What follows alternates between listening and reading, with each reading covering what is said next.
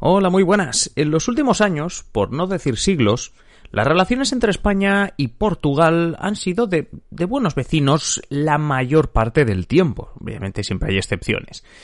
Pero su frontera, ¿no? Tiene una frontera y hay que respetarla. ¿Y, ¿Y, cómo se crea esa frontera? Pues realmente hace muchísimos, muchísimos años que esa frontera es más o menos como la conocemos hoy, aunque hay casos bastante curiosos de pueblos que se encuentran en medio, entre Portugal, entre España. Bueno, la cuestión que hoy hemos venido a hablar precisamente de la frontera. Hoy en Simple Política, el Tratado de Badajoz, las fronteras entre España y Portugal. Comenzamos.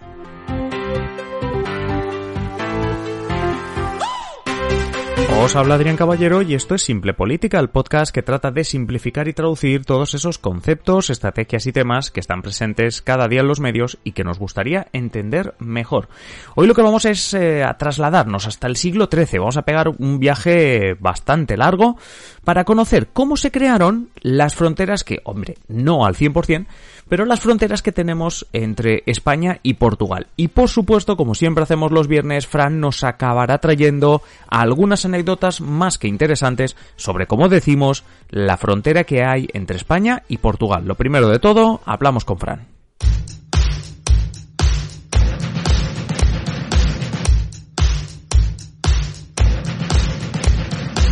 Francisco Javier Rodríguez, Fran, muy buenas. Muy buenas.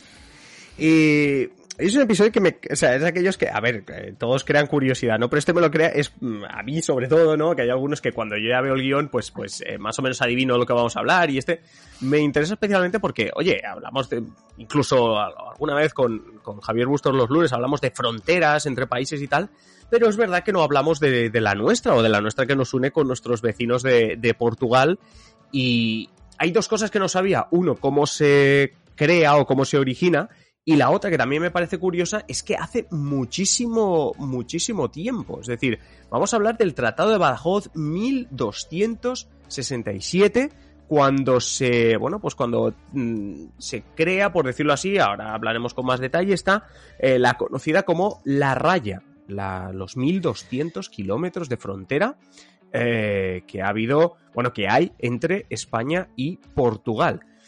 Como digo, eh, 16 de febrero de 1267. De los días que cogemos el de Lorian, debe ser uno de los días que lo hemos cogido para irnos tan lejos, ¿no? 755 sí. años más o menos para hablar sí. de, de, la frontera entre Portugal y, y, y, España y este, bueno, más bien de este Tratado de Badajoz. Sí, eh, mira, hay, como bien has dicho, pues esta frontera tiene, tiene esta gran carga, esta tra trayectoria histórica y muchos historiadores pues afirman que, bueno, pues la más antes la frontera o si no la más, pues la que más, de las más antiguas del continente, de Europa, ¿no? Hmm. Eh, sea como sea, este tratado sí que es cierto que marcó un antes y un después en las relaciones entre el Reino de Castilla y Portugal. Portugal, que esto un día podemos hacer un episodio de estos históricos para explicar pues, de dónde sale esto de Portugal, ¿no? Esto de sí. la península ibérica, un país aquí en el rincón, ¿no? Esto, eh, al final... Sí, eh, no, sí tiene para episodio, da, da para episodio.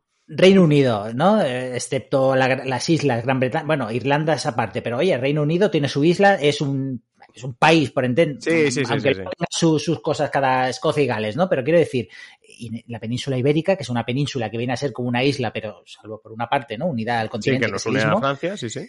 ¿Qué es esto de Portugal? ¿no? Además hablan una lengua que es, que es de la misma... Tal como lo dices, que... solo me queda enviar un saludo a nuestros amigos portugueses que nos estarán escuchando.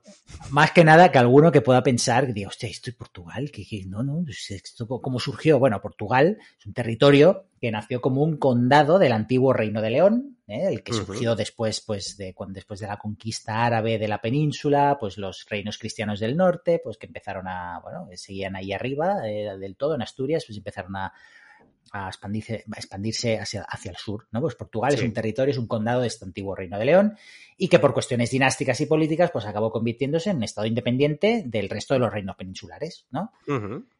Pues eh, este Tratado de Badajoz pues, marca un antes y un después entre las relaciones de, pues, de Castilla y Portugal. ¿no? Sí.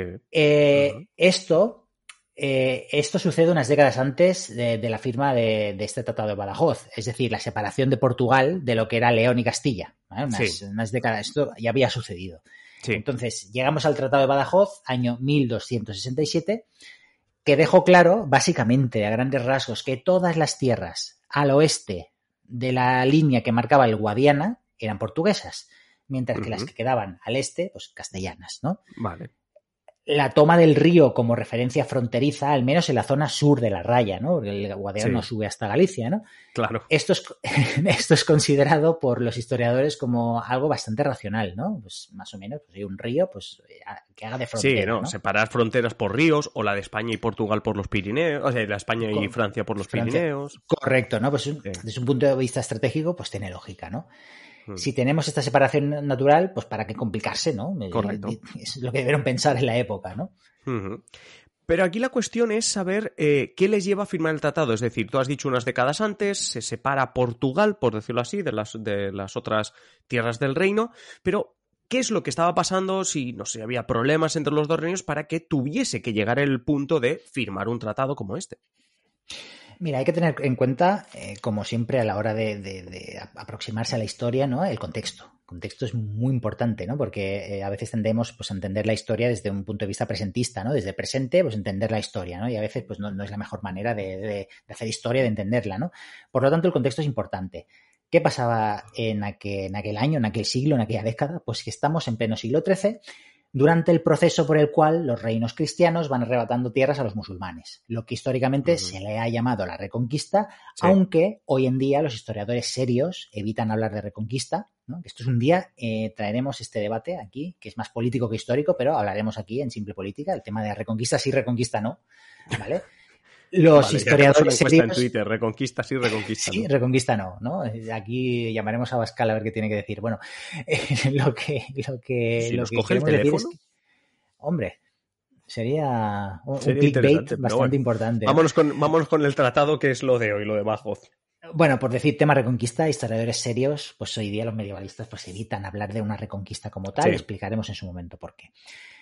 Estamos en el Tratado de Badajoz, siglo XIII, 1267. El esplendor del antiguo califato de Córdoba, pues ya había llegado a su fin hacía más de un siglo, y desde entonces, eh, desde entonces al Andalus, ¿no? que era como, como era conocida las tierras eh, musulmanas ¿no? de, de, la península ibérica, pues era poco más que pequeños reinos independientes, los unos de los otros, y todos reclamando ser herederos de aquel califato, que fue envidia del resto de Europa por sus avances científicos y artísticos, pero bueno, que cada uno a la suya. Eran los reinos de taifas, que esto os sonará. Hmm, es algo también muy ibérico, ¿no? De cada uno a la suya, ¿no? Bueno, ya, ya, bueno.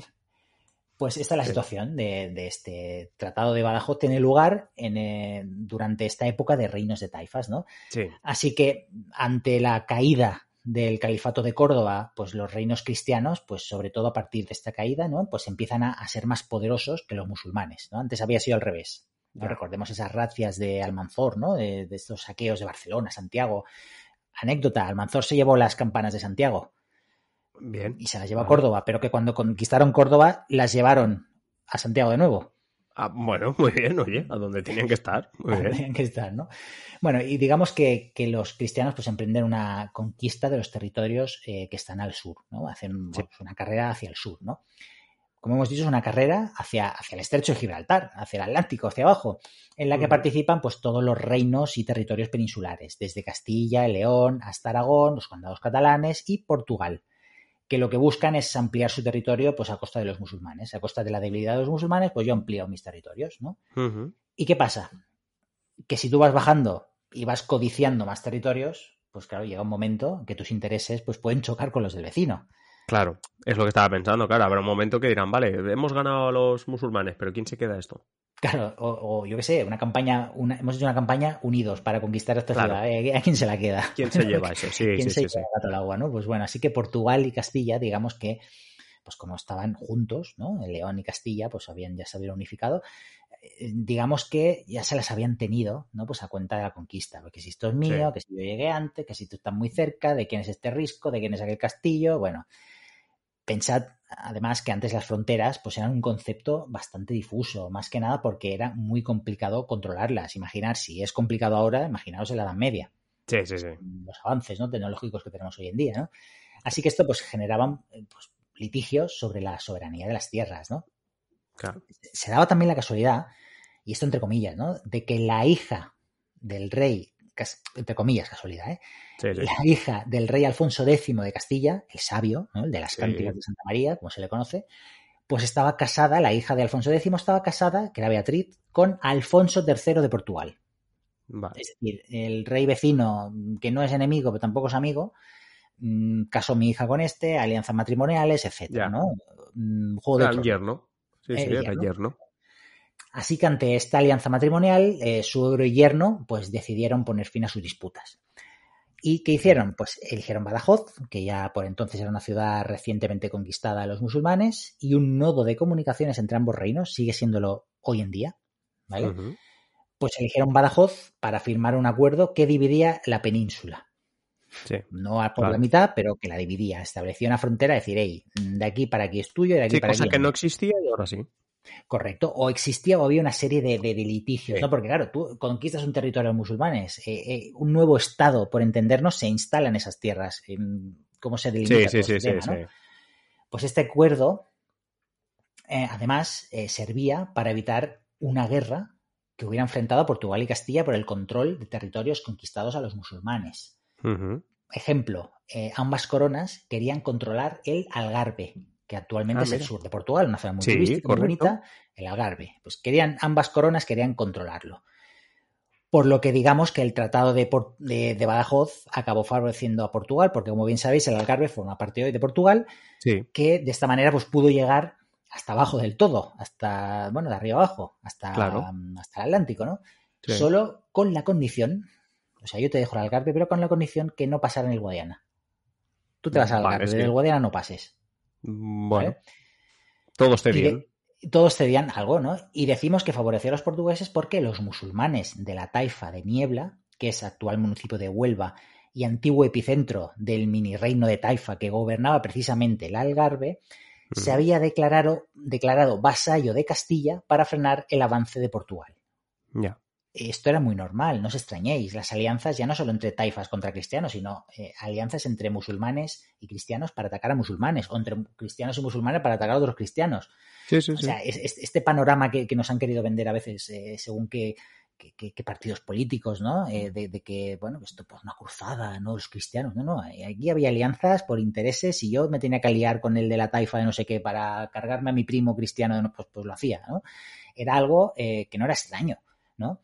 Mira, el historiador y arabista Brian Catlos eh, huye del término de convivencia para hablar de coexistencia de religiones e identidades en aquella época. No se hablaba mucho de la convivencia, las tres religiones, tal, que sí. Sí, sí, sí, Pero él evita hablar esto de convivencia, hace un juego de palabras y dice que habla de conveniencia. como los matrimonios. Claro, al final eh, esto lo explico para que entendáis que no, era raro que, los, musulmanes se aliaran con Castilla para parar a Portugal o viceversa, ¿vale? En este sentido, eh, si queréis saber más sobre este tema de la conveniencia, de al Andalus, nuestras nuevas tendencias, os recomiendo el libro Reinos de Fe, que es de Brian Catlos, que explica pues de una manera muy amena, ¿no? No, es para nada aburrido, este, toda la, historia del Andalus, ¿no? Volviendo al tema, Castilla no le interesaba un conflicto con Portugal, puesto que ya los estaba teniendo en casa, en sus territorios recién conquistados a los musulmanes. Claro, mal rollo entonces. Mal rollo, ¿qué pasa? A ver, había una población, en la historia hay que evitar pensar que llegan uno, conquistan unos y la población de buenas a primeras, eh, no sé, vienen los árabes y desaparecen los romanos, no, no, perdone usted, o desaparecen los visigodos, los, los hispano-romanos, no, no, vienen unos, un pueblo a conquistar, conquista un territorio, pero ahí hay gente que vive y sigue viviendo, ¿no? Por lo tanto, los moriscos, eh, muchos de los cuales, imaginaos, familias que llevarían mm, siglos viviendo en la península ibérica que se convirtieron al Islam en su día, ¿no? Porque vinieron los musulmanes, pues, pues, que son los que mandan, pues bueno, me, me hago musulmán, ¿no? Los moriscos, que eran aquellos musulmanes que ahora se habían convertido al cristianismo una vez que sus ciudades o pueblos habían sido conquistados por los reinos cristianos, pues se sublevaban contra, contra estos reyes cristianos, precisamente contra los abusos ¿no? que, sufrían por parte de, estas nuevas autoridades. ¿no? Y claro, de haber entrado en guerra con los vecinos lusos, pues habría supuesto pues, dividir fuerzas. ¿no? Así que Alfonso X pues, optó por el mal menor. o sea que eh, vamos a llevarnos bien. Sí, sí, sí. Es que de hecho los dos Alfonsos, tocayos, pactaron eh, ser buenos amigos, eh, esto es literal, ¿eh? y amarse y ayudarse, también literal, lealmente Incluso el, el, tratado llega a decir que, que, el pan y el vino corrían de un lado al otro de la frontera de la raya sin problema. Vale, o sea que es como una frontera, pero muy amistosa. Muy amistosa. Es un espacio muy... Schengen. O sea, el primer espacio, espacio Schengen, Schengen, de la historia. De la historia, correcto. Península Ibérica. Eh, visto desde fuera, como bien has dicho, pues parecería que la relación de ambos era idílica. Y ciertamente, pues idílica, idílica no lo era. ¿Vale? Ya. ¿Qué pasa? Que tan solo 30 años más tarde, en 1297, antes de llegar al siglo XIV, Castilla y Portugal volverían a reunirse para llegar a un nuevo acuerdo fronterizo, en este caso el Tratado de Alcañices, que fue firmado precisamente en esta ilustre ciudad zamorana, donde, todo hay que decirlo, se come muy bien. Y en 1297, y tras un enfrentamiento dinástico que amenazó con separar el reino de León del de Castilla, ¿no? Sabían, estaban, Castilla era un condado de León, se, se, independizan, se vuelven a unir, pues en este año pues intenta otra vez que, pues, que León vuelva a tener esa soberanía, ¿no? Con un rey, y los portugueses pues intentan, pues, quisieron meter tajada, ¿no? Bueno, un jaleo dinástico finalmente pues se llegó a un acuerdo para cambiar paz por tierras, ¿no? Hombre, bueno, no sé, claro, no sé. Bueno, eh, al final hay que ver la, las fuerzas de cada uno, ¿no? Entonces, por lo tanto, eh, claro, Castilla. Pragmatismo claro, ante todo, sí. Correcto. Castilla perdió tierras como Serpa, Moura o Campomayor, que pasaron a Portugal y actualmente pues siguen en Portugal. Sí. Pero, pero, pero, pero, pero, este acuerdo eh, también dio inicio a la discordia por la ciudad de Olivenza. Y esto seguro que os suena. Uh -huh. Una ciudad de Extremadura, es una ciudad española. Es un Sí. municipio que es, es- sigue siendo escenario de un litigio entre España y Portugal. Os Ajá. explico así muy rápido. sí. En 1297, Olivenza pasa de España a Portugal, Vale. en fruto de este acuerdo. De, de Sí, sí, sí. Olivenza está en Portu- forma parte de Portugal unos 500 años, hasta 1801. ¿Vale? Olivenza pasa de 1900 1297 de España a Portugal, donde se está hasta 1801. Sí. ¿vale? Hubo algunas décadas del siglo XVII que volvió a ser España temporalmente, temas dinásticos, pero era forma parte de Portugal. Sí, era de Portugal, sí. ¿Qué pasa en 1801? Que tiene lugar la llamada Guerra de las Naranjas. Vale. Guerra de las Naranjas, eh, que se, se enmarca en las guerras napoleónicas, ¿no? Porque enfrenta a España y Francia contra Portugal, que era un tradicional aliado del Reino Unido. ¿No? Sí. Na- Napoleón quería hacer la pinza al Reino Unido, pues lo hacía de diversas formas, ¿no? Pues una, pues, conquistando, pues, pues una casi una colonia que, como, ha sido Portugal históricamente, ¿no? De, de- del Reino Unido por, por los vínculos, ¿no? Que ha tenido con, con los británicos, ¿no? La victoria española supuso que la ciudad, que Olivenza, volviera a manos españolas. Eh, por otro tratado también de Badajoz, pero este del siglo XIX. Otro tratado de. Badajoz que se firmó en el siglo XIX, ¿no? Hoy, hoy en día sigue siendo España, ¿vale? Pero eh, desde Portugal, pues sí que hay ci- cierto resquemor por esto, ¿no? Eh, hay algún movimiento que pide que se exija eh, a Durao Barroso en su momento, cuando lideraba Portugal, pues hubo gente que le pidió que presionara a España, y dijo, él dijo que no, que no era el momento. Bueno, como anécdota, la CIA, vamos a meter la CIA en esto, Sí, sí. eh, no existía obviamente en el 1297, pero en su eh, libro, en su informe mundial, que lo, esto se puede eh, consultar en la, en la página web de la CIA, hace unos años colocó este, esta cuestión de Olivenza como un conflicto latente en la península ibérica, Joder, pues sí que se lo tomaron en Pues serio. A la altura de, no sé, de, de, yo qué sé, de, estoy hablando de terrorismo o, o yo qué sé, lo Gibraltar, ¿no? Sí, sí, sí. Pues Sí, se lo tomaron en serio, sí. Bueno, sea como sea, ya para acabar, el Tratado Badajoz del siglo XIII es un acontecimiento eh, muy valorado por los historiadores, que de hecho piden a las administraciones portuguesas y españolas que lo celebren y den a conocer entre los ciudadanos porque es el origen pues, de, la, de la raya, de la frontera que tenemos actualmente entre los dos países. Claro, a mí que, que, que muchos episodios, pues aprendo igualmente como todos los que nos escuchan cosas nuevas, pues por ejemplo, mmm, me parece interesante y que se debe conocer porque al final, para algunos simplemente será una curiosidad, pero realmente el saber cómo nace la frontera entre España y Portugal, pues es siempre bastante, bastante curioso y por qué tiene esta forma concreta y bueno, y como tú dices, lo de Olivenza, nada, un día tendremos que intentar hablar con los del ayuntamiento de allí, ver qué opina la, la gente, ¿no? Un poco como, como los gibraltareños, ¿no? Y, y, lo mucho que se han visto en programas hablar con los gibraltareños y sobre lo que piensan, pues bueno, sería interesante también ver qué opinan los de los de Olivenza. Eh, Fran, como siempre, eh, un placer y, y, nada, te esperamos el viernes que viene con, con, otra historia curiosa como, como esta. Muchas gracias. Eso es, muchas gracias. Nos escuchamos.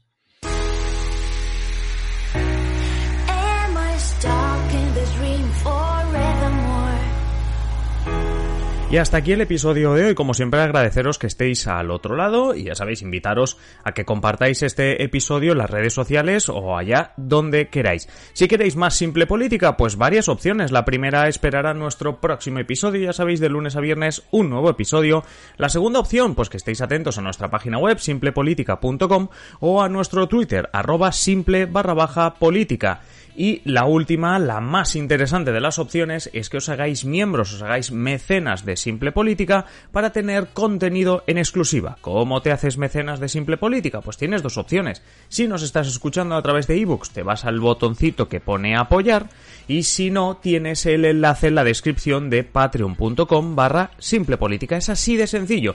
Te haces mecenas y disfrutas de un montón de contenido en exclusiva, no solo el que vendrá a partir de ahora, sino todo aquel que ya hemos publicado publicado. Y nada más, simplemente deciros que paséis un feliz día y aquí estaremos en el próximo episodio. Un saludo.